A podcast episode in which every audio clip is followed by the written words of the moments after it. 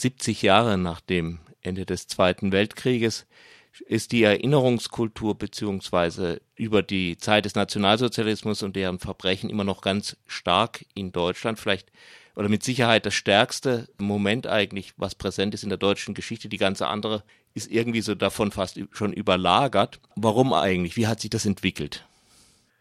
Nach dem, nach dem Zweiten Weltkrieg hat, haben sich merkwürdige Formen der Auseinandersetzung mit der ja nur kurz zurückliegenden Nazizeit entwickelt.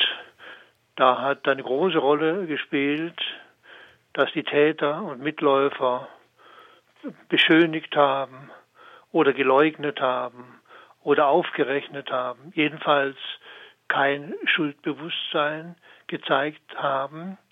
Und äh, mit diesen Menschen hatten es auch die äh, Ausländer, die ehemaligen äh, Kriegsgegner, nicht leicht. Man hat das damals bezeichnet als Vergangenheitsbewältigung. Aber Sie sehen ja schon, dass in dem Wort Bewältigung auch das Wort Gewalt enthalten ist. Sozusagen ein gewaltsamer äh, intellektueller Umgang mit der Vergangenheit. Das konnte ja auf Dauer nicht äh, gut gehen.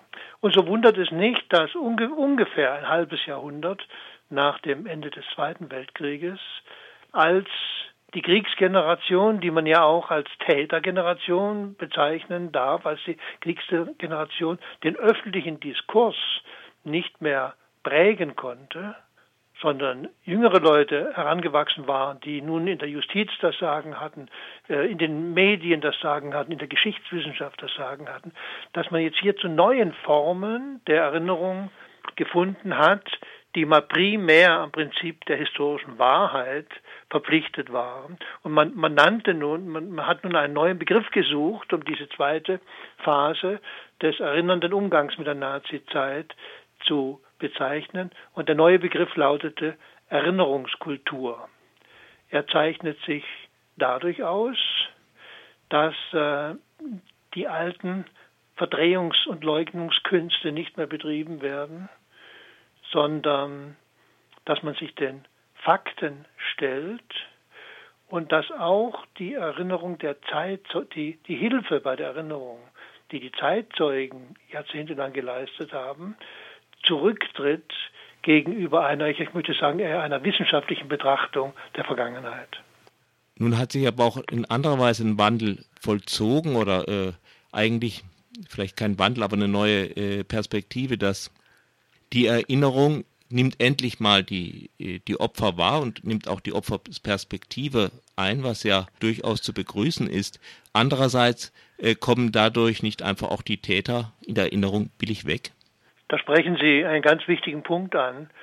Tatsächlich ist äh, die Erinnerung an die Opfer allgegenwärtig. Es gibt ja ganz verschiedene Opfergruppen und äh, als der vormalige Bundespräsident Roman Herzog diesen Gedenktag, den 27. Januar, äh, in, auch in unserem Lande eingerichtet hat, hat er auch eine, eine, ganze Reihe von Opfergruppen aufgezählt, an die an diesem Tag erinnert werden soll, eben nicht nur an die ermordeten Juden Europas, obwohl die selbstverständlich irgendwo im Vordergrund des Erinnerns stehen. Da in der Erinnerungskultur die Opferperspektive sozusagen allgegenwärtig ist, auch jeder Schüler in den Schulen bekommt mal einen Zeitzeugen vorgeführt, der aber aus der Gruppe der Opfer kommt.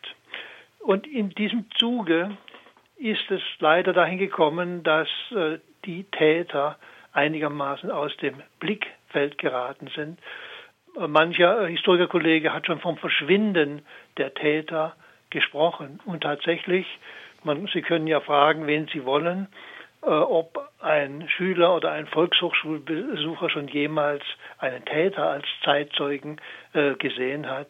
Das kann man schon vorher sagen, was, welche Antwort da kommen wird. Den kennen, den kennen Sie nicht. Es ist aber unbedingt wichtig, dass wir, wenn wir ein einigermaßen realistisches Bild von der Nazizeit bekommen wollen, nicht nur die Opfer sehen, sondern eben auch die Täter in den verschiedenen Schattierungen der Täterschaft, die es gab von dem mächtigen ähm, Schreibtischtäter, der im Reichssicherheitshauptamt oder in der politischen Spitze des Landes saß, bis, bis hinunter zu dem, der sich an Exekutionen beteiligt hat oder der als Mittäter und Mitwisser und Mitläufer eben mit dabei war und das ganze verbrecherische Geschehen auf die auf diese Weise, nämlich durch eigenes Unterlassen, äh, gestützt hat.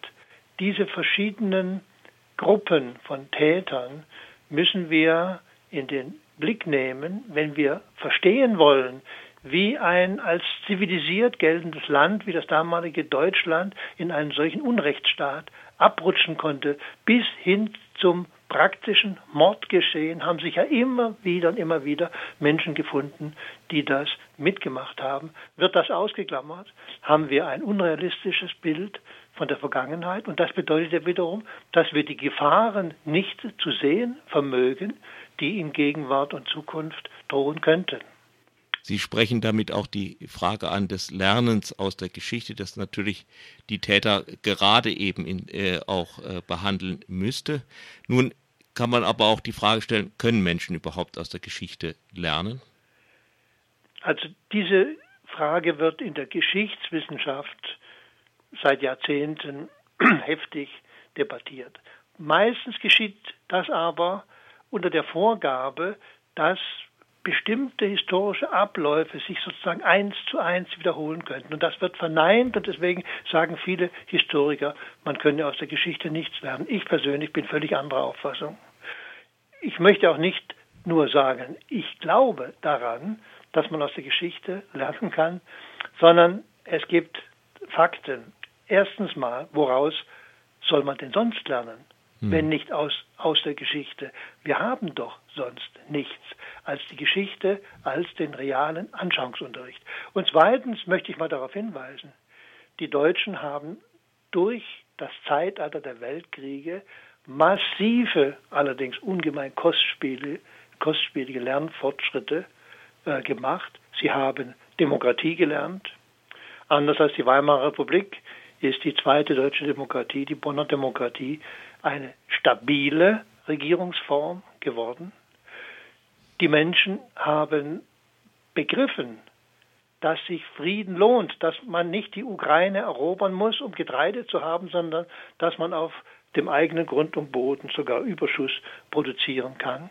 Sie haben Abstand genommen von dem Glauben an den Militarismus und von dem Glauben an den Sozialdarwinismus, dass nur der Stärkere im Weltgeschehen überleben kann und die anderen untergehen. Es sind also große Lernfortschritte gesamtgesellschaftlicher Natur gemacht worden und das ist überhaupt nicht zu übersehen und die ganze wissenschaftliche Diskussion, die sich sozusagen um das Operative in der Politik kümmert, vermag diese grundlegenden Erkenntnisse, dass aus der Vergangenheit tatsächlich gelernt worden ist, gar nicht wegzuwischen.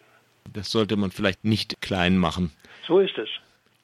Nun steht aber die Erinnerungskultur vor einem ganz praktischen Problem. Die Generationen vorher, die hatten noch einen Kontakt zu der Täter- und in weniger Fällen zu der Opfergeneration direkt. Mit jeder Generation rückt ja das weiter weg. Außerdem sind wir eine Einwanderungsgesellschaft, wo ein immer größerer Teil von Menschen eingewandert sind, zum Teil nicht unerheblicher Anteil auch mit deutschem Hintergrund aus, aus Russland etwa, aber viele auch aus Ländern, die gar nichts damit zu tun haben.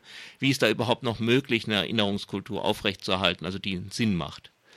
Es ist interessant zu beobachten, dass äh, die Meinungsumfragen bei denen junge Menschen abgefragt werden, wie sie es eigentlich mit der Erinnerung an die Nazizeit halten, ob das für sie wichtig ist oder unwichtig ist, dass dort immer positive Ergebnisse kommen. Die jungen Menschen, ich, ich, spreche ja von der vierten Generation, wenn man eine Generation mit 25 Jahren ansetzt, so leben wir derzeit in der vierten Nachkriegsgeneration, dort wird ähm, obwohl ja in der Gegenwart so viel Schreckliches los ist, dass eigentlich die, die Sinne der jungen Menschen absorbieren könnte, gleichwohl sagen sie durch die Bank, dass äh, Erinnerung an die Nazizeit erforderlich ist, denn äh, nur wenn wir uns mit dem Nationalsozialismus beschäftigen, dann können wir erkennen, wie man es nicht machen darf wenn, wenn Recht, wenn Humanität und wenn Frieden gewahrt werden sollen,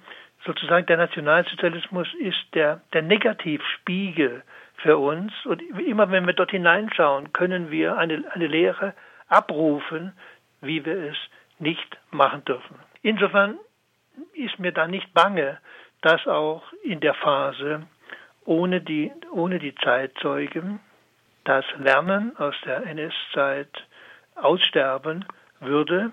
Es ist auch längst Vorsorge dafür getragen, wie die, wie die äh, jetzige und die künftige Generation, welche Hilfsmittel sie hat, die die Wissensstände, die Wissensbestände sind ja großenteils erarbeitet. Sie sind verfügbar.